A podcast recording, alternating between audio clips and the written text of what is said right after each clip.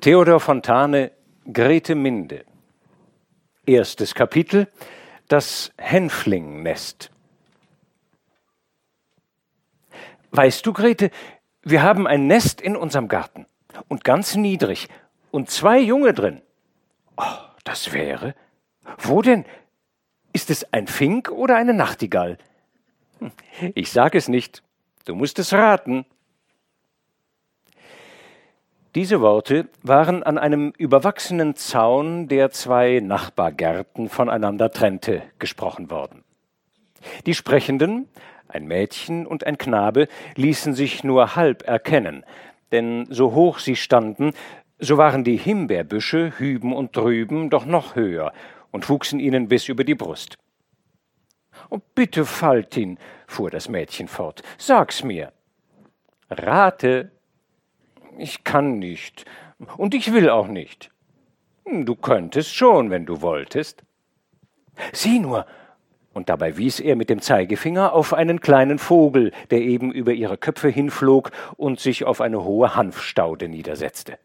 Sieh! wiederholte Faltin. Ein Hänfling? Geraten!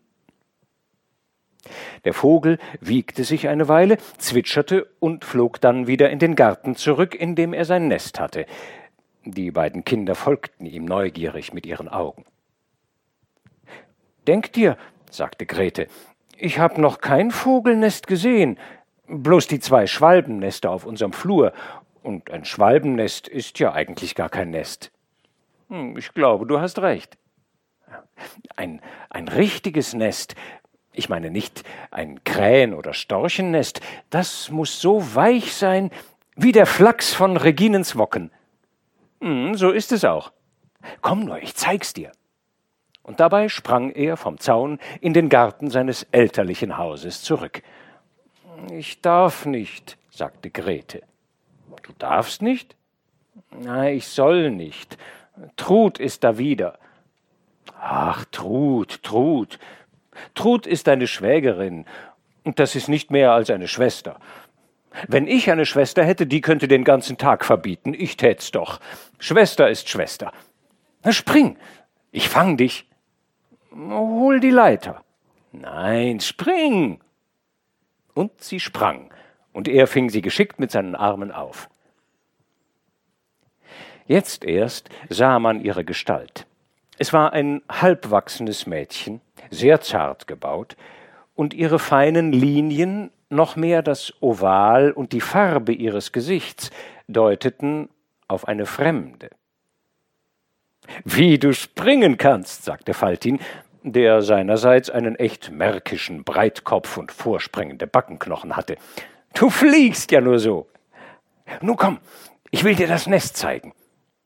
Er nahm sie bei der Hand und zwischen Gartenbeeten hin, auf denen Dill und Pastinak in hohen Dolden standen, führte er sie bis in den Mittelgang, der weiter abwärts vor einer Geißblattlaube endigte. Ist es hier? Nein, in dem Holunder. Und er bog ein paar Zweige zurück und wies ihr das Nest. Grete sah neugierig hinein und wollte sich damit zu schaffen machen, aber jetzt umkreiste sie der Vogel und Faltin sagte, lass, er ängstigt sich. Es ist wegen der Jungen. Unsere Mütter sind nicht so bang um uns. Ich hab keine Mutter, erwiderte Grete scharf. Ich weiß, sagte Faltin, ich vergesse es immer wieder. Sieht sie doch aus, als ob sie deine Mutter wäre, versteht sich deine Stiefmutter. Hör, Grete, sieh dich hübsch vor. Hübsch ist sie, aber hübsch und bös. Und du kennst doch das Märchen vom Machandelbohm. Ach, gewiss kenne ich das. Das ist mein Lieblingsmärchen. Regine muss es mir immer wieder erzählen. Aber nun will ich zurück in unseren Garten. Nein, du musst noch bleiben. Ich freue mich immer, wenn ich dich habe. Du bist so hübsch. Und ich bin dir so gut. Ach, Narretei, was soll ich noch bei dir? Ich will dich noch ansehen. Mir ist immer so wohl und so weh, wenn ich dich ansehe. Und weißt du, Grete, wenn du groß bist, dann musst du meine Braut werden. Deine Braut? Ja, meine Braut. Und dann heirate ich dich. Und was machst du dann mit mir? Dann stelle ich dich immer auf diesen Himbeerzaun und sag, spring, und dann springst du, und ich fang dich auf, und, und, und dann küsse ich dich. Sie sah ihn schelmisch an und sagte, wenn das wer hörte, Emrens oder Trud. Ach, Trud und immer Trud. Ich kann sie nicht leiden. Nun komm, setz dich. Er hatte diese Worte vor dem Laubeneingang gesprochen, an dessen rechter Seite eine Art Gartenbank war, ein kleiner, niedriger Sitzplatz, den er sich aus vier Pflöcken und einem darübergelegten Brett selbst zurechtgezimmert hatte. Er liebte den Platz, weil er sein eigen war und weil er nach dem Nachbargarten hinübersah. Setz dich, wiederholte er. Und sie tat's, und er rückte neben sie. So verging eine Weile. Dann zog er einen Malvenstock aus der Erde und malte Buchstaben in den Sand. Lies, sagte er. Kannst du's? Nein. Dann muss ich dir sagen, Grete, dass du deinen eigenen Namen nicht lesen kannst. Schau, es sind fünf Buchstaben und es heißt Grete. Ach so, griechisch, lachte sie. Jetzt merke ich's. Ah, ich soll dich bewundern. Hm. Ich hat's ganz vergessen. Du gehörst ja zu den sieben, die seit Ostern zum alten Gigas gehen. Ist er wirklich so streng? Hm, ja und nein. Er sieht einen so durch und durch. Und seine roten Augen, die keine Wimpern haben. Lass nur, beruhigte Faltin. Gigas ist gut. Es muss nur kein Calvinscher sein und kein katholischer. Da wird er gleich bös und Feuer und Flamme. Ja, ja, sieh, und das ist es ja eben. Faltin malte mit dem Stock weiter. Endlich sagte er, ist es wahr, dass deine Mutter eine katholische war? Hm, gewiss war sie's. Und wie kam sie denn ins Land und in euer Haus? Das war, als mein Vater in Brügge war. Da sind viele Spanische. Und das war damals, als du noch nicht bei Gigas warst. Ach, bei Gigas. Und nun soll ich auch hin, denn ich werde ja 14. Und Trud ist bei ihm gewesen wegen Unterricht und Firmung und hat alles besprochen. Ah, sieh, ihr habt ja noch Kirschen an eurem Baum. Und wie dunkel sie sind. Nur zwei. Ah, die möchte ich haben. Es ist zu hoch oben. Da können bloß die Vögel hin. Aber lass sehen, Gret. Ich will sie dir doch holen. Wenn? Ja, wenn? Hm, wenn du mir einen Kuss gibst. Eigentlich müsstest du's. Du bist mir noch einen schuldig. Schuldig? Ja, von Silvester. Ach, das ist lange her, da war ich ja noch ein Kind. Lang oder kurz, Schuld ist Schuld. Ja, aber bedenke, dass ich morgen zu Gigas komme. Ah, das ist erst morgen. Und ehe sie weiter antworten konnte, schwang er sich in den Baum und kletterte rasch und geschickt bis in die Spitze, die sofort heftig zu schwanken begann. Um Gott, du fällst, rief sie hinauf. Aber er riss den Zweig ab, an dem die zwei Kirschen hingen, und stand im Nu wieder auf dem untersten Hauptast, an dem er sich jetzt mit beiden Knien einhakend waagerecht entlang streckte. Nun pflücke, rief er und hielt ihr den Zweig entgegen. Nein, nein, nicht so, mit dem Mund. Und sie hob sich auf die Fußspitzen, um nach seinem Willen zu tun aber im selben Augenblicke ließ er die Kirschen fallen, bückte sich mit dem Kopf und gab ihr einen herzhaften Kuss. Das war zu viel. Erschrocken schlug sie nach ihm und lief auf die Gartenleiter zu, die dicht an der Stelle stand, wo sie das Gespräch zwischen den Himbeerbüschen gehabt hatten. Erst als sie die Sprossen hinauf war, hatte sich ihr Zorn wieder gelegt, und sie wandte sich und nickte dem noch immer verdutzt dastehenden freundlich zu. Dann bog sie die Zweige voneinander und sprang leicht und gefällig in den Garten ihres eigenen Hauses zurück.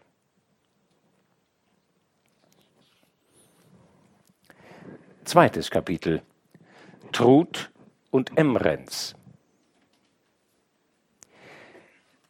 In den Gärten war alles still. Und doch waren sie belauscht worden. Eine schöne junge Frau, Frau Trudminde, modisch gekleidet, aber mit strengen Zügen, war, während die beiden noch plauderten, über den Hof gekommen und hatte sich hinter einem Weinspalier versteckt, das den geräumigen, mit Gebäuden umstandenen mindischen Hof von dem etwas niedriger gelegenen Garten trennte. Sechs Stufen führten hinunter. Nichts war ihr hier entgangen.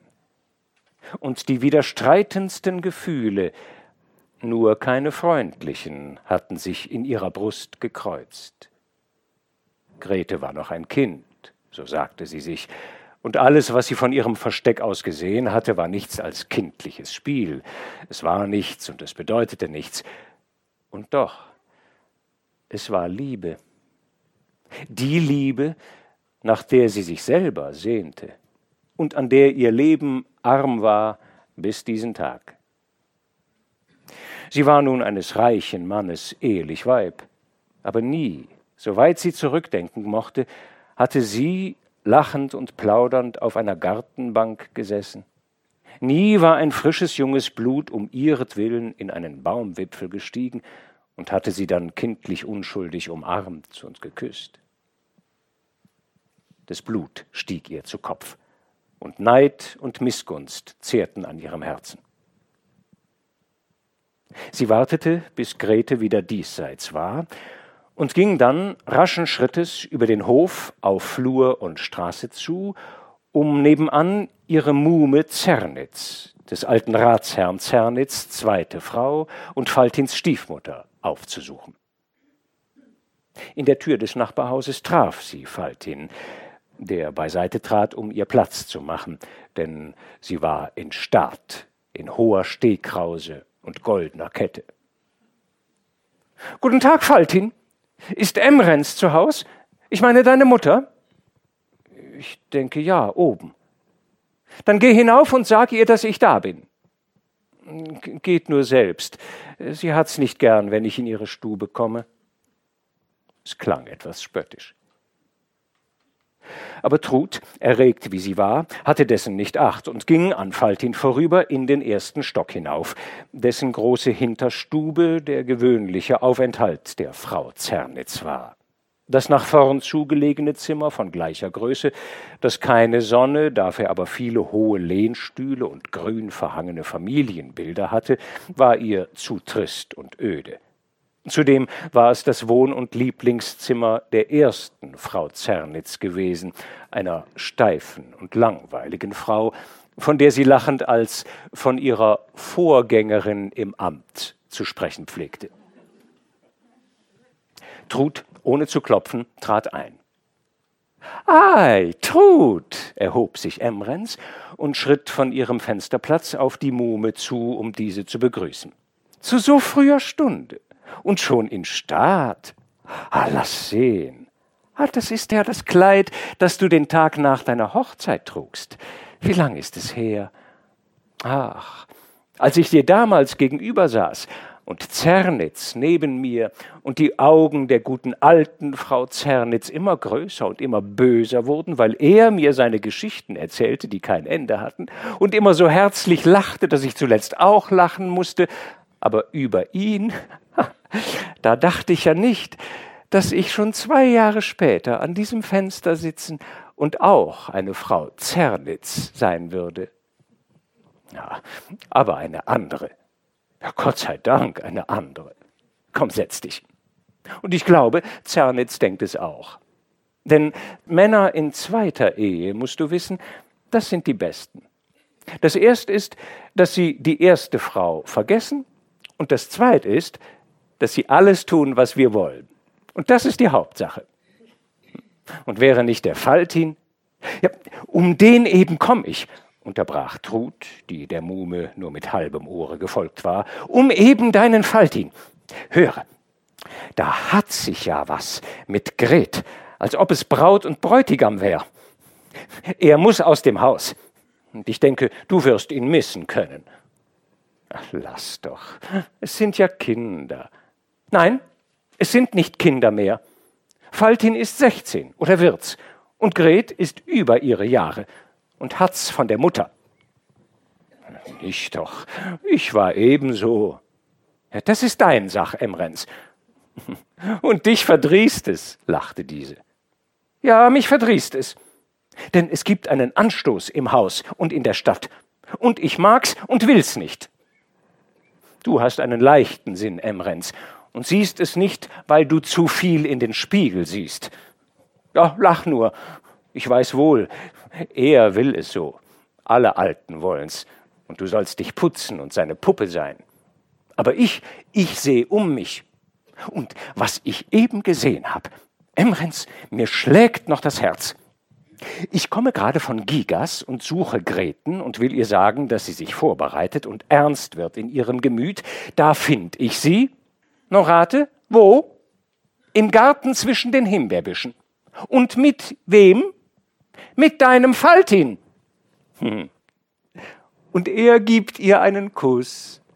Ach, Trud, ich hab ja alles selbst mit angesehen, hier von meinem Fenster und musst an alte Zeiten denken und an den Sommer, wo ich auch 13 war und mit Hans Hensen Versteckens spielte und eine geschlagene Glockenstunde hinter dem Rauchfang saß, Hand in Hand und immer nur in Sorge, dass wir zu früh gefunden, zu früh in unserem Glück gestört werden könnten. Ach, lass doch Trud und gönn's ihnen. Es ist nichts mit alter Leute Zärtlichkeiten. Und ich wollte, ich stünde wieder, wie heut die Grete stünde. Es war so hübsch, und ich hatte eine Freude dran. Nun bin ich dreißig, und er ist doppelt so alt. Hätte ich noch vier Jahre gewartet mit heiraten, Hörtrud, ich glaube fast, ich hätte besser zu dem Jungen als zu dem Alten gepasst. Sieh nicht so bös drein und bedenk, es trifft's nicht jeder so gut wie du gleich zu gleich und jung zu jung. jung zu jung, sagte diese bitter. Es geht ins dritte Jahr und unser Haus ist öd und einsam. Ja, alt oder jung, wir müssen uns eben schicken, Trud. Hm, ja, ich denke, wir haben nicht viel eingesetzt und dürfen auch nicht viel fordern. Hineingeheiratet haben wir uns. Und war es denn besser, als wir mit 25 oder war es noch ein Jahr mehr auf dem Gardelegener Marktplatz saßen und gähnten und strickten und von unserem Fenster aus den Bauersfrauen die Eier in die Kiepe zählten? Jetzt kaufen wir sie wenigstens und leben einen guten Tag. Und das Sprichwort sagt, man kann nicht alles haben. Was fehlt, fehlt. Hm. Aber dir zehrt's am Herzen, dass dir nichts Kleines in der Wiege schreit. Hm? Und nun versuchst du es mit Gigas und mit Predigt und Litanei. Aber das hilft zu nichts. Hat noch keinem geholfen. Halte dich ans Leben. Ich tu's. Und getröste mich mit der Zukunft. Und wenn der alte Zernitz eine zweite Frau nahm, warum sollte ich nicht einen zweiten Mann nehmen? Hm, da hast du meine Weisheit. Und warum es mir gedeiht. Lache mehr und bete weniger. Es schien, dass Trud antworten wollte, aber in diesem Augenblick hörte man deutlich von der Straße her das Schmettern einer Trompete und dazwischen Paukenschläge. Es kam immer näher. Und Emrens sagte, Ah, komm, das müssen die Puppenspieler sein. Ich sah sie schon gestern auf dem Anger, als ich mit meinem Alten aus dem Lorenzwäldchen kam. Und beide gingen in das Zernitzsche Vorderzimmer mit den hohen Lehnstühlen und den verhangenen Familienbildern und stellten sich an eines der Fenster, das sie rasch öffneten. Und richtig, es waren die Puppenspieler. Zwei Männer und eine Frau, die bunt und fantastisch aufgeputzt ihren Umritt hielten. Hunderte von Neugierigen drängten sich ihnen nach. Als aber der zur Rechten reitende, der lange gelb und schwarz gestreifte Trikots und ein schwarzes, eng anliegendes Samtjäckchen trug, der beiden jungen Frauen gewahr wurde, hielt er sein Pferd plötzlich an und gab ein Zeichen, dass der, der die Pauke rührte, der hagere Hanswurst, dessen weißes Hemd und spitze Filzmütze bereits der Jubel aller Kinder waren, einen Augenblick schweigen sollte. Zugleich nahm er sein Barett ab und grüßte mit ritterlichem Anstand zu dem Fenster des Zernitzschen Hauses hinauf und begann Heute Abend, sieben Uhr, mit hoher obrigkeitlicher Bewilligung auf dem Rathause hiesiger kurfürstlicher Stadt Tangermünde das jüngste Gericht. Dies Wort wurde, während der schwarz und gelb gestreifte die Trompete hob, von einem ungeheuren Paukenschlag begleitet. Das jüngste Gericht. Großes Spiel in drei Abteilungen. So von uns gespielet worden, vor ihren christlichen Majestäten, dem römischen Kaiser und König und dem Könige von Ungarn und Polen. Desgleichen vor allen Kurfürsten und Fürsten deutscher Nation, worüber wir Zeugnisse haben aller durchlauchtigster Satisfaktion. Das jüngste Gericht, großes Spiel in drei Abteilungen, mit Christus und Maria, samt dem Lohn aller Guten und der Verdammnis aller Bösen. Dazu Engel und Teufel und ein großes Feuerwerk, aber ohne Knall und Schießen und sonstige Gefährlichkeit, um nicht denen schönen Frauen, so wir zu sehen hoffen, irgendwie störend oder missfällig zu sein. Und wieder Paukenschlag und Trompetenstoß, und auf den Marktplatz zu nahm der Umritt seinen Fortgang, während der Puppenspieler im Trikot noch einmal zu dem Zernitzschen Haus hinaufgrüßte.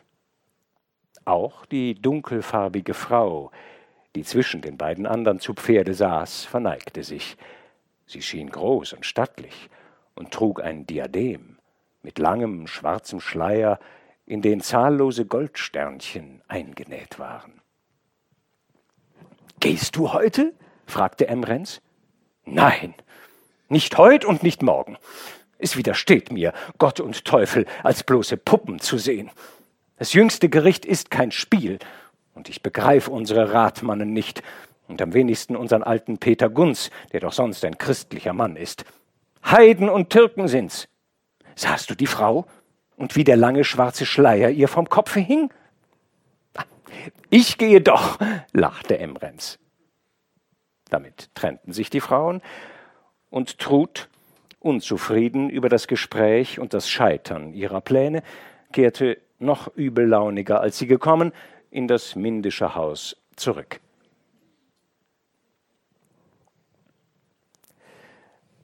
Drittes Kapitel Das jüngste Gericht und was weiter geschah. In jener Stille, wie sie dem mindischen Hauswesen eigen war, verging der Tag. Nur der Pfauhahn kreischte von seiner Stange, und aus dem Stallgebäude her hörte man das Stampfen eines Pferdes, eines schönen, flandrischen Tieres, das der alte Minde bei Gelegenheit seiner zweiten Heirat aus den Niederlanden mit heimgebracht hatte.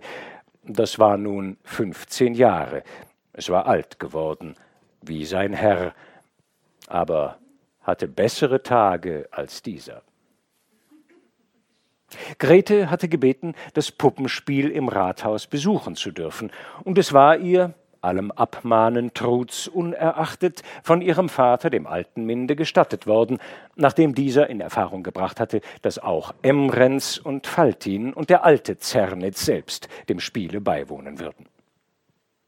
Lange vor sieben Uhr hatte man Greten abgeholt, und in breiter Reihe, als ob sie zusammengehörten, schritten sie jetzt alle gemeinschaftlich auf das Rathaus zu. In der zweiten Reihe des niedrig gewölbten Saales waren ihnen einige Mittelplätze freigehalten worden, auf denen sie nun bequemlich Platz nahmen. Erst Zernitz selbst und Emrens, dann Faltin und Grete. Grete war von Anfang an nur Aug und Ohr und als Emrens ihr aus einem Sandelkästchen allerlei Süßigkeiten bot, wie sie damals Sitte waren, überzuckerte Früchte und kleine Teriakkügelchen, dankte sie und weigerte sich etwas zu nehmen. Faltin sah es und flüsterte ihr zu Fürchtest du dich? Ja, Faltin, bedenke, das jüngste Gericht. Ach, wie kannst du nur? Sind ja nur Puppen. Aber sie bedeuten was, und ich weiß auch nicht, ob es recht ist. Ähm, das hat dir Trud ins Gewissen gerät, lachte Emrens, und Grete nickte. Glaub ihr nicht. Es ist eine fromme Sach. In Stendal haben sie's in der Kirche gespielt. Und dabei nahm Emrens eine von den kandierten Früchten und drückte den Stängel in ihres alten große Sommersprossenhand. Der aber nickte ihr zärtlich zu, denn er nahm es für Liebe. Während dieses Gesprächs hatte sich der Saal auf allen Plätzen gefüllt. Viele standen bis nach dem Ausgang zu. Vor den Zernitzens aber saß der alte Peter Gunz, der schon zum vierten Male Burgemeister war und den sie um seiner Klugheit und Treue willen immer wieder wählten, trotzdem er schon an die achtzig zählte. Oh, das ist ja Grete Minde, sagte er, als er des Kindes ansichtig wurde. Ah, brav, Gret. Und dabei sah er sie mit seinen kleinen und tiefliegenden Augen freundlich an. Und nun wurde es still. Denn auf dem Rathausturme schlug es sieben, und die Gardine, die bis dahin den Bühnenraum verdeckt hatte, wurde langsam zurückgezogen. Alles erschien anfänglich in grauer Dämmerung. Als sich aber das Auge an das Halbdunkel gewöhnt hatte, ließ sich die Herrichtung der Bühne deutlich erkennen. Sie war, der Breite nach, dreigeteilt, wobei sich der treppenförmige Mittelraum etwas größer erwies als die beiden Seitenräume, von denen der eine mit der schmalen Tür den Himmel und der andere mit der breiten Tür die Hölle darstellte. Engel und Teufel standen oder hockten umher, jeder auf der ihm zuständigen Seite, während eine hagere Puppe mit weißem Rock und trichterförmiger Filzmütze die dem lebendigen Hans Wurst des Vormittags genau nachgebildet schien, zu Füßen der großen Mitteltreppe saß, deren Stufen zu Christus und Maria hinaufführten. Was nur der Hagere hier sollte? Grete fragte sich's und wusste keine Antwort. Allen anderen aber war kein Zweifel, zu welchem Zweck er da war, und dass ihm oblag, Schergendienste zu tun und die Sonderung in Gut und Böse nach einer ihm werdenden Ordre oder vielleicht auch nach eigenem Ermessen durchzuführen. Und jetzt erhob sich Christus von seinem Thronsessel und gab mit der Rechten das Zeichen, dass das Gericht zu beginnen habe. Ein Donnerschlag begleitete die Bewegung seiner Hand, und die Erde tat sich auf, aus der nun erst langsam und ängstlich, dann aber rasch und ungeduldig allerhand Gestalten ans Licht drängten, die sich irgendeinem berühmten Totentanz entnommen, unschwer als Papst und Kaiser, als Mönch und Ritter und viele andere noch erkennen ließen. Ihr Hasten und Drängen entsprach aber nicht dem Willen des Weltenrichters, und auf seinen Wink eilte jetzt der sonderbare Scherge herbei, drückte die Toten wieder zurück und schloss den Grabdeckel, auf den er sich nun selber gravitätisch setzte. Nur zwei waren außerhalb geblieben. Ein wohlbeleibter Abt mit einem roten Kreuz auf der Brust und ein junges Mädchen, ein halbes Kind noch, in langem weißem Kleid und mit Blumen im Haar. Grete starrte hin. Ihr war, als würde sie selbst vor Gottes Thron gerufen, und ihr Herz schlug und ihre zarte Gestalt zitterte. Was wurd aus dem Kind? Aber ihre bange Frage musste sich noch gedulden, denn der Abt hatte den Vortritt. Und Christus, in einem Ton, in dem unverkennbar etwas von Scherz und Laune mitklang, sagte Mönchlein, schau hin, du hast keine Wahl die schmale Pforte, dir ist sie zu schmal. Und im selben Augenblick ergriff ihn der Scherge und stieß ihn durch das breite Tor nach links hin, wo kleine Flammen von Zeit zu Zeit aus dem Boden aufschlugen. Und nun stand das Kind vor Christi Thron. Maria aber wandte sich bittend an ihren Sohn und Heiland und sprach dann an seiner Statt zu dem Kind, Dein Tag war kurz, dein Herze war rein. Dafür ist der Himmel dein. Geh ein, unter Engeln sollst du ein Engel sein. Und Engel umfingen sie Und es war ein Klingen wie von Harfen und leisem Gesang. Und Grete drückte Faltins Hand. Unter allen Anwesenden aber herrschte die gleiche Befriedigung, und das Spiel nahm seinen Fortgang. Inzwischen, es hatte zu dunkeln begonnen, waren die Mindes in dem rechts neben der Flurtür gelegenen Unterzimmer versammelt und nahmen an einem Tische, der nur zur Hälfte gedeckt war, ihre Abendmahlzeit ein. Der alte Jakob Minde hatte den Platz an der einen Schmalseite des Tisches, während Trud und Gerd, seine Schwiegertochter und sein Sohn, an den Längsseiten einander gegenüber saßen. Trud steif und aufrecht, Gerd bequem und nachlässig in Kleidung und Haltung, in allem der Gegenpart seines Weibes, auch seines Vaters, der trotz eines Zehrfiebers, an dem er litt, aus einem starken Gefühle dessen, was sich für ihn zieme, die Schwäche seines Körpers und seiner Jahre bezwang. Es schien, dass Trud ihre schon vormittags gegen Emrens gemachten Bemerkungen über das Puppenspiel eben wiederholt hatte. Denn Jakob Minde, während er einzelne von den großen Himbeeren nahm, die, wie er es liebte, mit den Stielchen abgepflückt worden waren, sagte Du bist zu streng, Trud. Und du bist es, weil du nur unser Tangermündisch tun und lassen kennst. Und in Altgardelegen ist es auch nicht anders. Aber draußen in der Welt, in den großen Ländern und Städten, da wagt sich die Kunst an alles Höchste und Heiligste. Und sie haben fromme und berühmte Meister, die nie anderes gedacht und gedichtet und gemalt und gemeißelt haben als die Glorie des Himmels und die Schrecknisse der Hölle. Ich weiß davon, Vater, sagte Trud ablehnend. Ich habe solche Bilder in unserer Gartenlegener Kirche gesehen. Aber ein Bild ist was anderes als eine Puppe. Bild oder Puppe, lächelte der Alte. Sie wollen dasselbe, und es macht sie gleich. Und doch, Vater, es ist ein Unterschied, ob ein frommer und berühmter Meister, wie du sagst, eine Schilderei malt zur Ehre Gottes, oder ob ein unchristlicher Mann mit einem Türkenweib und einem Pickelhering gewinneshalber über Land zieht und mit seinem Spiel die Schenken füllt und die Kirchen leert. Ah, kommt's daher, lachte Gerd und streckte sich noch bequemer in seinem Stuhl. Daher also. Warst heute in der Pfarr? Hm, da haben wir den Pfarrwind. Ja, ja, das ist Gigas. Er bangt um sich und seine Kanzel. Und nun gar das jüngste Gericht, ja, das ist ja sein eigener Acker, den er selbst am besten pflügt. Wenigstens glaubt er's.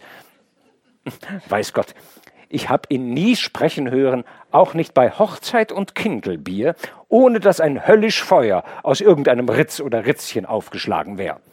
Und nun kommt dieser Puppenspieler und tut's ihm zuvor und brennt uns wirklich Feuerwerk. Er konnte seinen Satz nicht beenden, denn in eben diesem Augenblicke hörten sie vom Marktplatz her einen dumpfen Knall, der so heftig war, dass alles Gerät im Zimmer in ein Klirren und Zittern kam. Und ehe sie noch einander fragen konnten, was es sei, wiederholten sich die Schläge. Dreimal, viermal. Trot erhob sich, um auf die Straße zu sehen, und ein dicker Qualm, der sich in Höhe der gegenübergelegenen Häuser hinzog, ließ keinen Zweifel, dass bei den Puppenspielern ein Unglück geschehen sein musste. Flüchtig vorübereilende bestätigten es, und Trud, indem sie sich ins Zimmer zurückwandte, sagte triumphierend Ich wusst es. Gott lässt sich nicht spotten. Auf Gerds blassem und gedunsenem Gesicht aber wechselten Furcht und Verlegenheit, während der alte Minde sein Käpsel abnahm und mit halblauter Stimme die Barmherzigkeit Gottes und den Beistand aller Heiligen anrief, denn er war noch aus den katholischen Zeiten her in einem Anfluge von Teilnahme, war Trud, die sonst gern ihre herbe Seite herauskehrte, an den Alten herangetreten und hatte ihre Hand auf die Rückenlehne seines Stuhls gelegt. Als sie aber den Namen Gretens zum dritten Mal aus seinem Munde hörte, wandte sie sich brüsk ab und schritt unruhig und übellaunig im Zimmer auf und nieder. Man sah, dass sie fremd in diesem Hause war und keine Gemeinschaft mit den Mindes hatte. Sie war eben wieder ans Fenster getreten und sah nach dem Marktplatz hin, als sie plötzlich inmitten einer Gruppe Greten selbst erkannte, die mit einem Stück Zeug unter dem Kopf auf einer Bahre herangetragen wurde. War sie tot? Es war oft ihr Wunsch gewesen. Aber dieser Anblick erschütterte sie doch. Oh Gott, Grete, rief sie und sank in einen Stuhl. Die Träger hatten mittlerweile die Bahre niedergesetzt und trugen das schöne Kind, dessen Arme schlaff herabhingen, von der Straße her ins Zimmer. Hier, sagte Gerd und wies auf eine mit Kissen überdeckte Truhe. Auf diese legten sie jetzt die scheinbar leblose nieder. Mit ihnen war auch die alte Regine, die Pflegerin Gretens, jammernd und weinend eingetreten und beruhigte sich erst, als nach Besprengen mit frischem Wasser ihr Liebling die Augen wieder aufschlug. Wo bin ich? fragte Grete. Nicht in der Hölle? Oh Gott, nein, mein süß Gretel, zitterte Regine hin und her. Was sprichst du nur? Du bist ja ein gutes und liebes Kind. Und ein gutes und liebes Kind, das kommt in den Himmel. Aber auch das ist noch nicht, noch lange nicht. Du kommst auch noch nicht in den Himmel. Du bist ja noch bei uns, Gott sei Dank, Gott sei Dank. So sieh doch, ich bin's doch, deine alte Regine. Die Träger standen immer noch verlegen da, bis der alte Minde sie bat, ihm zu erzählen, was vorgefallen sei. Aber sie wussten nicht viel, da sie wegen des großen Andranges nur draußen auf der Treppe gewesen waren. Sie hatten nur gehört, dass gegen den Schluss hin ein brennender Papierpfropfen in das mit Schwärmern und Feuerrädern angefüllte Vorratsfass des Puppenspielers gefallen sei, und dass es im selben Augenblick einen Schlag und gleich darauf ein furchtbar Menschengedränge gegeben habe. In dem Gedräng aber seien zwei Frauen und ein sechsjährig Kind elendiglich ums Leben gekommen. Grete richtete sich auf, ersichtlich um zu sprechen und den Bericht nach ihrem eigenen Erlebnis zu vervollständigen. Als sie aber ihrer Schwägerin ansichtig wurde, wandte sie sich ab und sagte Nein, ich mag nicht. Trud wusste wohl, was es war. Sie nahm deshalb ihres Mannes Hand und sagte Komm, es ist besser, Grete bleibt allein. Wir wollen in die Stadt gehen und sehen, wo Hilfe Not tut. Und damit gingen beide. Als sie fort waren, wandte sich Grete wieder und sagte, ohne dass es einer neuen Aufforderung bedurft hätte, ja, so war's. Der Hagere mit den Schlackerbeinen und der hässlichen spitzen Filzmütze bat ihn, den Christus eben, dass er ihm als einen Bringerlohn eine von den Seelen wieder freigeben solle. Und da gab's einen Knall. Und als ich mich umsah, sah ich, dass alles nach der Türe hindrängte. Denn da, wo das Spiel gewesen war, war alles Rauch und Qualm und Feuer, und ich dachte, der letzte Tag sei da. Und Emrens hatte mich bei der Hand genommen und zog mich mit sich fort. Aber mit einem Mal war ich von ihr los, und da stand ich nun und schrie, denn es war, als ob sie mich erdrückten, und zuletzt hatte ich nicht Luft und Atem mehr, und da packte mich Faltin von hinten her und riß mich aus dem Gedränge heraus und in den Saal zurück. Ich meinte, dass er irre geworden, und ich wollte wieder in den Knäuel hinein. Er aber zwang mich auf eine Bank nieder und hielt mich mit beiden Händen fest. Willst du mich morden? rief ich. Nein, retten will ich dich. Und so hielt er mich, bis er sehen mochte, dass das Gedränge nachließ. Und dann erst nahm er mich auf seinen Arm und trug mich über den Vorplatz und die Treppe hinunter, bis wir unten auf dem Marktplatz waren. Und da schwanden mir die Sinne. Und was weiter geschehen, weiß ich nicht. Aber das weiß ich, dass ich ohne Faltin erdrückt oder verbrannt oder vor Angst gestorben wäre. Der alte Minde war an seinen Schrank getreten, um von seinem Melissengeist, den er noch bei den Brügger Karmeliterinnen erstanden hatte, ein paar Tropfen in ein Spitzglas mit Wein und Wasser zu tun. Grete nahm es.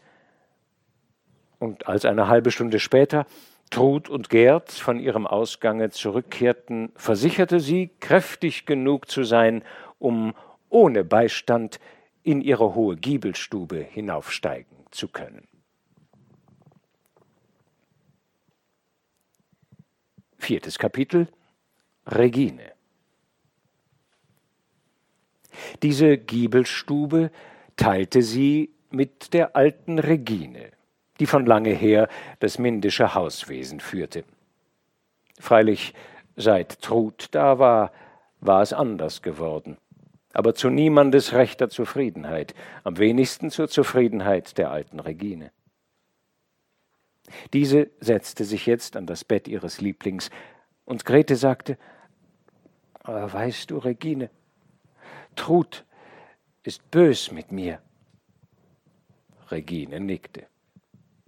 Und darum konnte ich's nicht sagen. Ich meine, das von dem Faltin und dass er mich aus dem Feuer herausgetragen. Sie merkte wohl, was es war und warum ich schwieg und mich abwandte. Denk nur, Regine, ich soll nicht mehr sprechen mit ihm. Ja, so will sie's. Ich weiß es von ihm selbst. Er hat's mir heute gesagt. Und er hat es von der Emrens. Aber die hat nur gelacht. Ach, Regine, der Emrens könnte ich gut sein, wenn ich doch eine Mutter hätte wie die. Ach, meine Mutter. Glaubst du nicht, dass sie mich lieb hätte? Das hätte sie, sagte Regine und fuhr sich mit der Hand über das Auge. Das hätte sie. Jede Mutter hat ihr Kind lieb. Und deine Mutter, ich mag es gar nicht denken. Ja, mein Gretelchen, da hätten wir andere Tage, du und ich. Und der Vater auch. Er ist jetzt krank. Und Trud ist hart mit ihm. Ich weiß schon, was ihm fehlt. Ein Herz fehlt ihm. Und das ist es, was an ihm nagt und zehrt. Deine Mutter fehlt ihm, Gret. Er war ja nicht mehr jung, als er sie von Brügge her ins Haus brachte, aber er liebte sie. Und das musst du auch, denn sie war wie ein Engel. Ja, so war sie. Und wie sah sie aus? Ja, das weißt du doch. Wie du. Nur hübscher. So hübsch du bist. Es ist, als ob du das blasse Bild von ihr wärst. Und so war es gleich den ersten Tag, als dein Vater dich auf den Arm nahm und sagte, Sieh, Gerd, das ist deine Schwester. Aber er wollte dich nicht sehen. Und als ich ihm zuredete und sagte, das sieh doch nur ihre schwarzen Augen, die hat sie von der Mutter, da lief er fort und sagte, von ihrer Mutter. Und das ist nicht meine. Mhm. Wie war denn seine Mutter? Hast du sie noch gekannt? Oh, gewiss. Und war sie schöner? Was du nur fragst, Gretel. Schöner als deine Mutter? Schöner war keine. Es war eine Stendalsche, weiter nichts. Geizig war sie und es sollte immer mehr und mehr werden. Und hatte sie der Vater auch lieb? Ich habe ihm nicht ins Herz gesehen, aber ich glaub's nicht recht. Denn sie, sie hatte keine Liebe. Und wer keine Liebe hat, der findet auch keine. Und wer nicht der Grabstein mit der langen Inschrift, es wüsste keiner mehr von ihr, auch Gigas nicht. Zudem hielt sie sich und ging in die Beichte. Und zu dem soll ich nun auch gehen, Regine. Morgen schon. Trud ist bei ihm gewesen. Und das Spielen und Klettern soll nun ein End haben. Und ich soll vernünftig werden, so sagen sie. Aber ich fürchte mich vor Gigas. Er sieht einen so durch und durch. Und mir ist immer, als mein er, ich verstecke was in meinem Herzen und sei noch katholisch von der Mutter her. Ah, nicht doch. Nein, nein. Er hat dich ja selbst getauft, Gret. Und jeden Sonntag bist du zur Kirche und singst Dr. Lutheri Lieder. Und singst sie, wie Giga sie nicht singen kann. Nein, nein, lass nur. Ängstige dich nicht. Er meint's schon gut. Und nun schlaf. Und wenn du von dem Puppenspiel träumst, so gib acht und träum immer nur von der Seite, wo die Engel stehen. David wollte sie nebenan in ihre Kammer gehen, aber sie kehrte noch einmal um und sagte, und weißt du, Gret, von dem Faltin darfst du auch träumen. Ich erlaub's dir. Ich, deine alte Regine.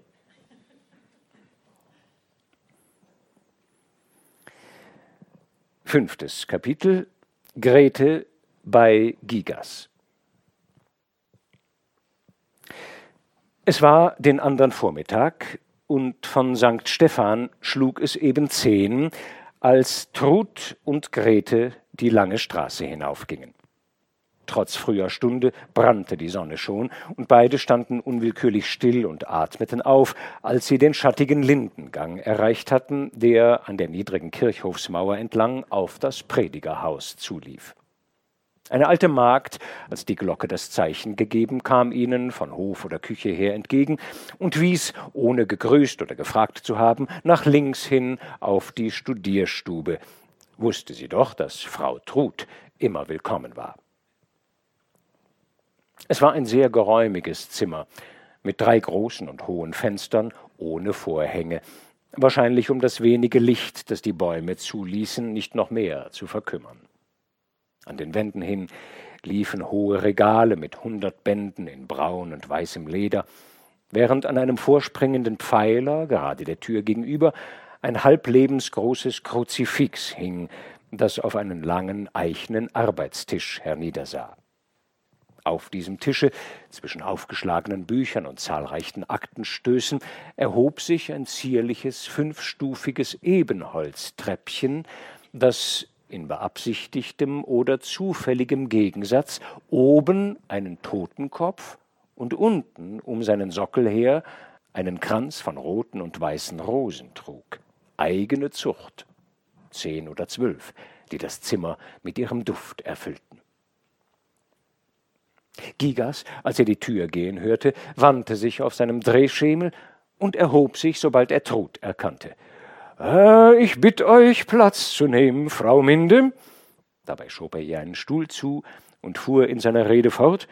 Das also ist Grete, von der ihr mir erzählt habt, eure Schwägerin und euer Kind, denn ihr tragt es auf dem Herzen, und sein Wohl und Weh ist auch das eure. Das schätze ich an euch, Frau Minde. Denn der Teufel mit seinen Listen geht immer um, am meisten aber bei der Jugend. Und von ihr gilt es doppelt, wachet und betet, dass ihr nicht in Anfechtung fallet. Betest du, Grete? Ja, Herr. Oft? Jeden Abend. Er sah, dass Grete zitterte und immer auf Trud blickte, aber nicht um Rat und Trostes willen, sondern aus Scham und Scheu.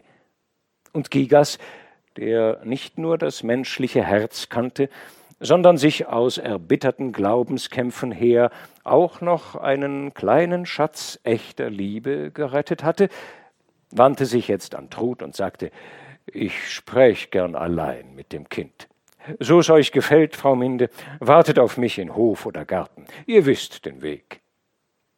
Und damit erhob sich Trud und verließ das Zimmer.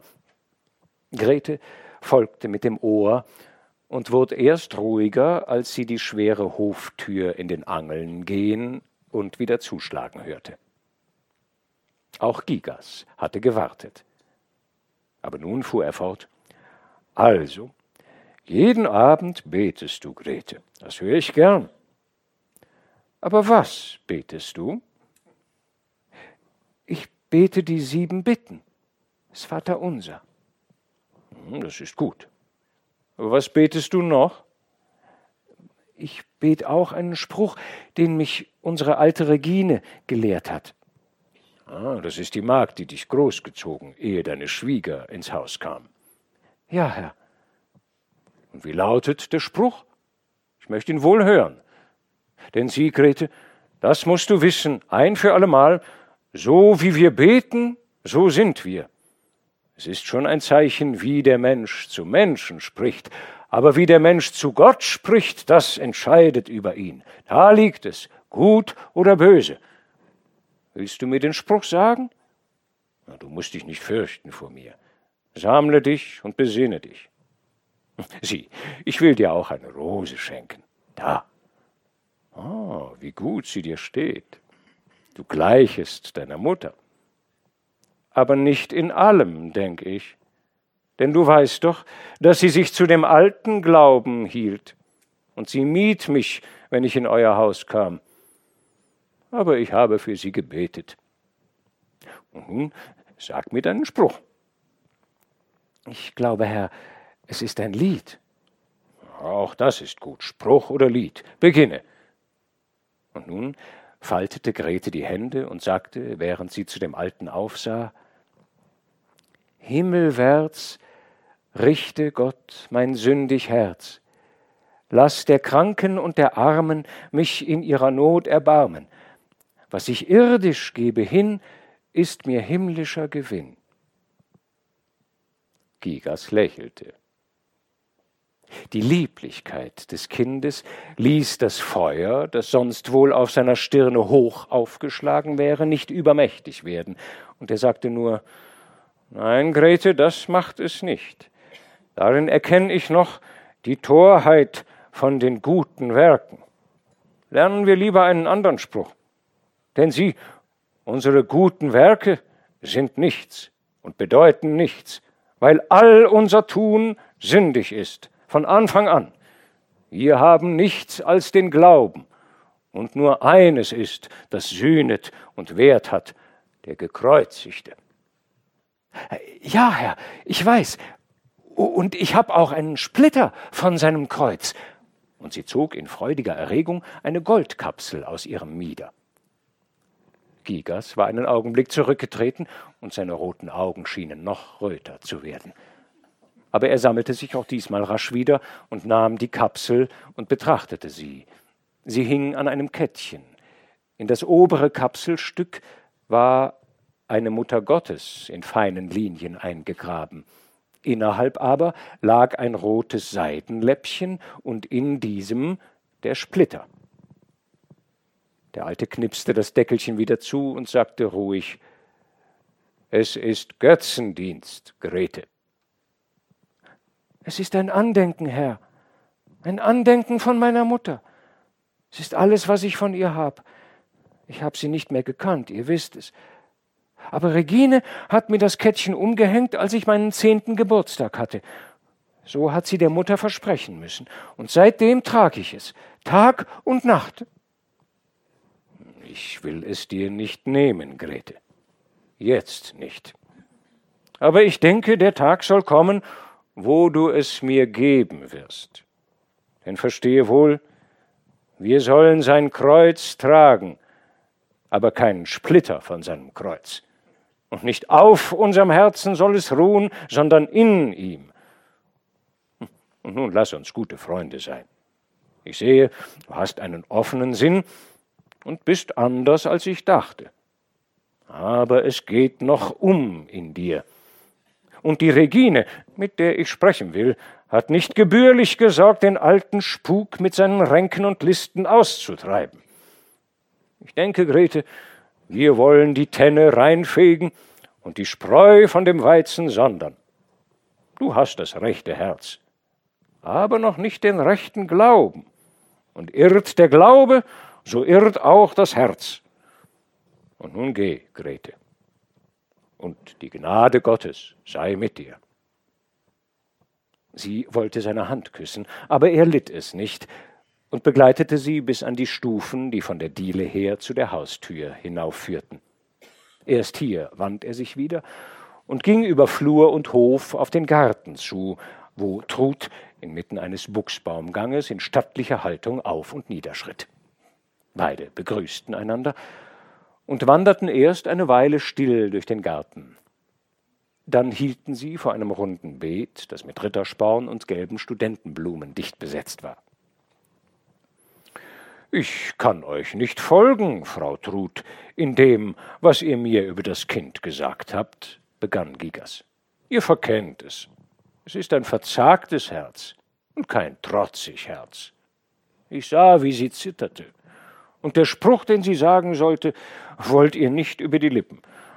Ah, es ist ein gutes Kind und ein schönes Kind, wie die Mutter. In Truds Auge zuckte ein gelber Strahl auf, denn sie hörte nicht gern eines andern Lob, und in herbem Tone wiederholte sie, wie die Mutter? Ich muss es glauben, dass sie schön war. Ihr sagt es, und alle Welt sagt es. Aber ich wollte, sie wäre es weniger gewesen, denn damit zwang sie's und hat unser Haus behext und in den alten Aberglauben zurückfallen lassen. Ich traue dem alten Minde nicht und der Regine nicht. Und widerstünd es mir nicht, den Horcher und Späher im eigenen Haus zu machen, ich glaube, dass ich noch manches fänd, wie Bild und Splitter. Sage das nicht, Frau Trud. Euren Vater, den alten Ratsherrn, kenn ich von Beicht und Abendmahl und hab ihn allemal treu befunden. So aber das Unwesen im mindischen Hause umginge, was Gott in seiner Gnade verhüten wolle, so müßt ich euch verklagen, Frau Trud, euch, denn ihr beherrschet das Haus. Euer Vater ist alt, und euer Eheherr ist ein Wachs in eurer Hand. Und ihr wisst es wohl, aller Samen, der vom Unkraut fällt und wuchert, ist ein Unheil und schädigt das Korn für unsere himmlischen Scheuren. Sie hatten ihren Gang um das Rondell wieder aufgenommen, aus dessen kleinen dreieckigen Beeten die junge Frau jetzt einzelne Blumen pflückte. Beide schwiegen. Endlich sagte Trud, Ich beherrsche das Haus, sagt ihr? Ja, ich beherrsche es. Und man gehorcht mir. Aber es ist ein toter Gehorsam, von dem das Herz nichts weiß. Das trotzt mir und geht seinen eigenen Weg. Das, aber Grete ist ein Kind. Ja und nein. Ihr werdet sie ja nun kennenlernen. Achtet auf ihr Auge. Jetzt schläft es und dann springt es auf. Es ist etwas Böses in ihr. In uns allen, Frau Trud, in uns allen. Und nur zwei Dinge sind es zu bändigen. Der Glaube, den wir uns erbitten, und die Liebe, die wir uns erziehen. Liebt ihr das Kind? Und sie senkte den Blick.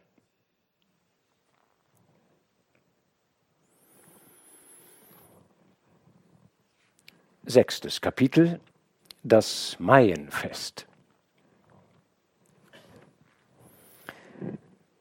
Ein Jahr beinahe war vergangen, und die Tangermünder feierten, wie herkömmlich, ihr Maienfest. Das geschah abwechselnd in dem einen oder anderen jener Waldstücke, die die Stadt in einem weiten Halbkreis umgaben. In diesem Jahr aber war es im Lorenzwald, den die Bürger besonders liebten, weil sich eine Sage daran knüpfte. Die Sage von der Jungfrau Lorenz. Mit dieser Sage aber verhielt es sich so. Jungfrau Lorenz ein Tangermünder Kind, hatte sich in dem großen, flussabwärts gelegenen Waldstück, das damals noch die Elbheide hieß, verirrt. Und als der Abend hereinbrach und noch immer kein Ausweg sichtbar wurde, betete sie zur Mutter Gottes, ihr beizustehen und sich ihrer Not zu erbarmen. Und als sie so betete, da nahte sich ihr ein Hirsch, ein hoher Elfender. Der legte sich ihr zu Füßen und sah sie an, als spräch er, ich bin es, besteige mich nur. Und sie bestieg mutig seinen Rücken, weil sie fühlte, dass ihr die Mutter Gottes das schöne Tier in Erhörung ihres Gebetes geschickt habe, und klammerte sich an sein Geweih. Der Hirsch aber trug sie zwischen den hohen Stämmen hin aus der Tiefe des Waldes heraus bis an das Tor und in die Mitte der Stadt. Da blieb er und ließ sich fangen. Und die Stadt gab ihm ein eingehürdet Stück Weideland und hielt ihn in Schutz und Ansehen bis an seinen Tod. Und auch da noch ehrten sie das fromme Tier, das der Mutter Gottes gedient hatte, und brachten sein Geweih nach St. Nikolai, später nach St. Stephan, und hingen es neben dem Altarpfeiler auf. Den Wald aber, aus dem er die Jungfrau hinausgetragen, nannten sie den Lorenzwald. Und dahin ging es heut. Die Fuhrwerke zogen aus mit Musik und Fahnenschwenken, und die Schulkinder folgten, Mädchen und Knaben, und begrüßten den Mai, und dabei sangen sie Habt ihr es nicht vernommen? Der Lenz ist angekommen. Es sagen's euch die Vögelein, es sagen's euch die Blümelein, der Lenz ist angekommen. Ihr seht es an den Feldern, ihr seht es an den Wäldern. Der Kuckuck ruft, der Finke schlägt, es jubelt, was sich froh bewegt. Der Lenz ist angekommen. Auch Trud und Gerd, als der Nachmittag da war, hatten in gutem Mute die Stadt verlassen. Grete mit Reginen folgte. Draußen aber trafen sie die Zernitzens, alt und jung, die sich's auf mitgebrachten und umgestülpten Körben bequem gemacht und nun gar noch die Freud und Genugtuung hatten, die jungen Mindes, mit denen sie lieber als mit den anderen Bürgersleuten verkehrten, an ihrer Seite Platz nehmen zu sehen. Auch Faltin und Grete begrüßten sich, und in kurzem war alles Frohsinn und guter Laune. Voran der alte Zernitz, der sich nach Abtretung seines Platzes an Trud auf den Rhein hingelagert und sein sichtliches und immer wachsendes Gefallen daran hatte, der stattlichen, in vollem Staat erschienenen jungen Frau über ihre Schönheit allerlei Schönes zu sagen. Und diese hart und herbe wie sie war, war doch Frau genug, sich der Schmeichelrede zu freuen. Emrens drohte mit Eifersucht und lachte dazwischen. Gerd summte vor sich hin oder steckte Butterblumenstielchen ineinander, und inmitten von Scherz und Geplauder sah ein jeglicher auf die sonnige Wiese hinaus, wo sich bunte Gruppen um Buden und Karussell drängten und Kinder ihren Ringelreihen tanzten. Ihr Singen klang von der großen Linde herüber, an deren untersten Zweigen rote und gelbe Tücher hängen. So mocht eine Stunde vergangen sein, als sie von der Stadt her, gebückt auf seinem flandrischen Pferde, des alten Minde gewahr wurden. Inmitten seiner Einsamkeit war er plötzlich von einer tiefen Sehnsucht erfasst worden, den Mai noch einmal mitzufeiern. Und nun kam er den breiten Waldweg herauf auf die Stelle zu, wo die Zernitzens und Mindes gemeinschaftlich lagerten. Ein Diener schritt neben dem Pferde her und führte den Zügel. Was wollte der Alte? Wozu kam er? Trud und Gerd empfingen ihn mit kurzen, rasch herausgestoßenen Fragen, die mehr nach Missstimmung als nach Teilnahme klangen. Und nur Grete freute sich von Herzen und sprang ihm entgegen. Als nun Decken für ihn ausgebreitet lagen, stieg er ab und setzte sich an einen guten Platz, der den Waldesschatten über sich und die sonnenbeschienene Lichtung vor sich hatte. Grete pflückte Blumen und sagte, soll ich dir einen Kranz flechten? Aber der Alte lächelte. Noch nicht, Grete. Ich wart noch ein Weilchen. Und sie sah ihn mit ihren großen Augen an und küsste stürmisch seine welke Hand, denn sie wusste wohl, was er meinte. Und doch eine Störung war sein Kommen gewesen, das empfanden alle, vielleicht auch er selbst. Der alte Zernitz zeigte sich immer schweigsamer, und Trud, um wenigstens etwas zu sprechen, vielleicht auch um der beobachtenden Blicke Gretens überhoben zu sein, sagte zu dieser Du solltest unter die Linde gehen, Grete. Und Faltin kann dich begleiten, setzte Emrens hinzu. Beide wurden rot, denn sie waren keine Kinder mehr, aber sie schwiegen und gingen auf die Wiese hinaus. Sie wollen allein sein, sagte Grete. Seien wir es auch. Und an den Schau- und Spielbuden vorbei, nahmen sie kreuz und quer ihren Weg auf die kleinen und großen Gruppen der Erwachsenen zu, die sich bei Ringelstechen und Taubenschießen erlustigten. Aber zu der Linde, wo die Kinder spielten, gingen sie nicht. Es war sehr heiß, so dass sie bald wieder den Schatten aufsuchten, und jenseits der Lichtung angekommen, verfolgten sie jetzt einen halb überwachsenen Weg, der sich immer tiefer in den Wald hineinzog. Da flog eine Libelle vor ihnen her, und Grete sagte, Oh, sieh, eine Seejungfer. Wo die sind, da muss auch Wasser sein, ein Sumpf oder ein Teich. Ob schon die Teichrosen blühen? Ich liebe sie so. Komm, lass uns danach suchen. Und so gingen sie weiter. Aber der Teich wollte nicht kommen. Und plötzlich überfiel es Greten. Wo sind wir, Faltin? Ich glaube, wir haben uns verirrt. Ah, nicht doch. Ich höre ja noch Musik. Und sie blieben stehen und horchten. Aber ob es eine Täuschung gewesen war oder ob die Musik eben jetzt zu schweigen begann, gleichviel, beide strengten sich vergeblich an, einen neuen Klang aufzufangen. Hab keine Angst, Grete, sagte Faltin. Ich werde hier hinaufsteigen. Das ist ein hoher Baum, da habe ich Übersicht. Es kann keine tausend Schritt weit sein. Und er schwang sich hinauf und kletterte von Ast zu Ast, und Grete stand unten. Ein Gefühl des Alleinseins durchzitterte sie. Nun war er oben. Siehst du was? rief sie hinauf. Nein, es sind überall hohe Bäume rundum. Aber lass nur. Die Sonne muss uns den Weg zeigen. Wo sie niedergeht, ist Abend und die Stadt liegt nach Mittag zu. So viel weiß ich gewiss. Also da müssen wir hinaus und gleich darauf war er wieder unten bei der ihn bang Erwartenden. Sie schlugen nun die Wegrichtung ein, die Faltin von oben her mit der Hand bezeichnet hatte. Aber so sehr sie spähten und suchten, die Waldwiese kam nicht. Und Grete setzte sich müd und matt auf einen Baumstumpf und begann leise vor sich hin zu weinen. Ach, meine süße Grete, sagte Faltin, sei doch nicht so bang und er umarmte sie und küsste sie herzlich. Sie litt es und schlug nicht mehr nach ihm, wie damals unter dem Kirschbaum. Nein, ein Gefühl unendlichen Glückes überkam sie mitten in ihrer Angst, und sie sagte, ich will nicht mehr weinen, Faltin. Du bist so gut zu mir. Und wer gut ist, dem zuliebe geschehen Zeichen und Wunder. Und dessen bin ich gewiss, wenn wir zu Gott um seine Hilfe bitten, dann hilft er auch und führt uns aus dem Walde wieder ins Freie und wieder nach Haus. Grad wie damals die Jungfer Lorenz, denn wir sind ja hier im Lorenzwald. Ja, Grete, da sind wir.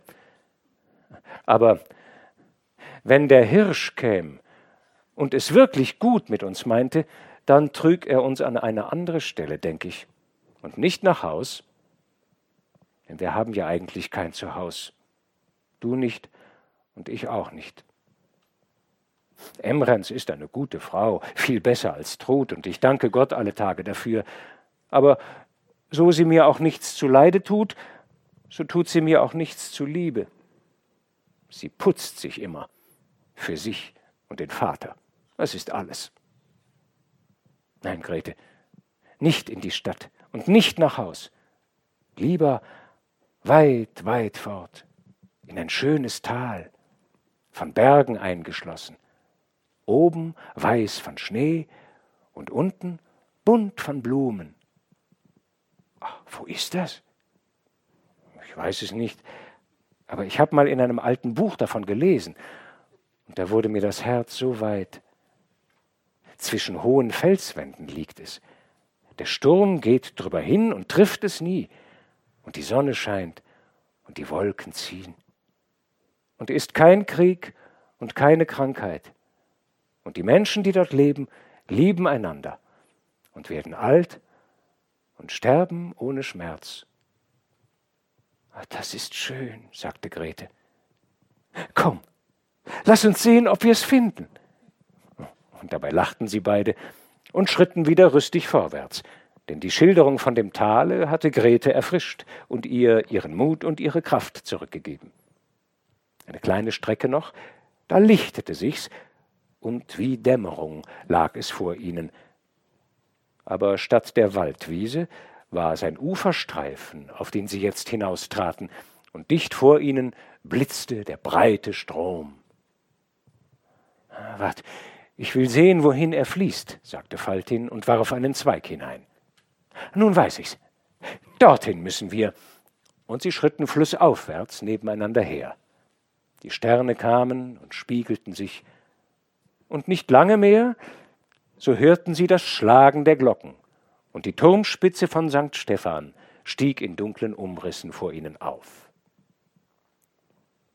Es war neun Uhr oder schon vorüber, als sie das Mindische Haus erreichten. Faltin trat mit in das untere Zimmer, in dem sich um diese Stunde nur noch Trud und Gerd befanden, und sagte Hier ist Grete. Wir hatten uns verirrt, aber ich bin schuld. Und damit ging er wieder, während Grete verlegen in der Nähe der Türe stehen blieb.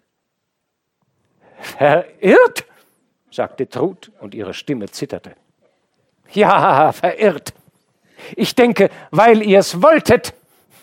Und wenn ihr's nicht wolltet, weil ihr ungehorsam wart und nicht Zucht und Sitte kennt.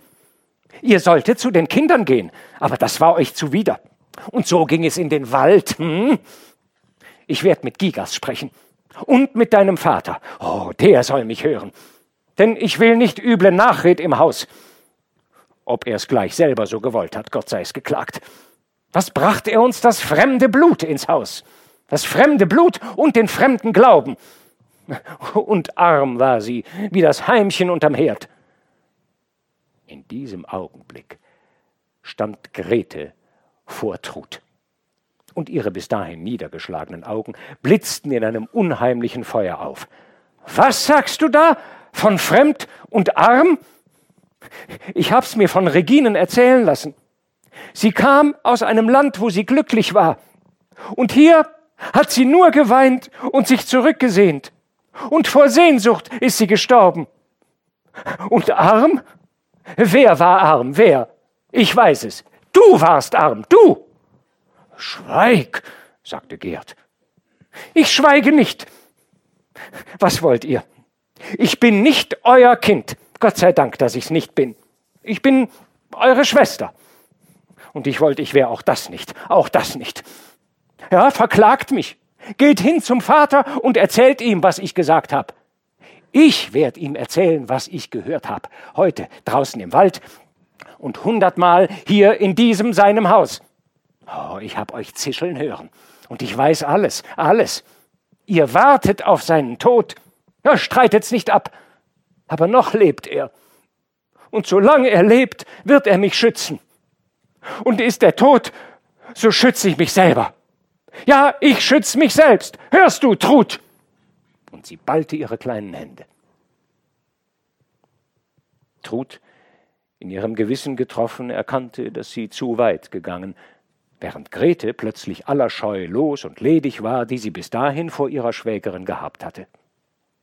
Sie hatte das Gefühl eines vollkommenen Sieges und stieg in der Freude darüber in den zweiten Stock hinauf. Oben fand sie Reginen und erzählte ihr alles, was unten geschehen. Ja, Kind, Kind, das tut nicht gut. Das kann sie dir nicht vergessen. Aber Grete war übermütig geworden und sagte, Sie fürchtet sich vor mir. Lass sehen. Ich habe nun bessere Tage.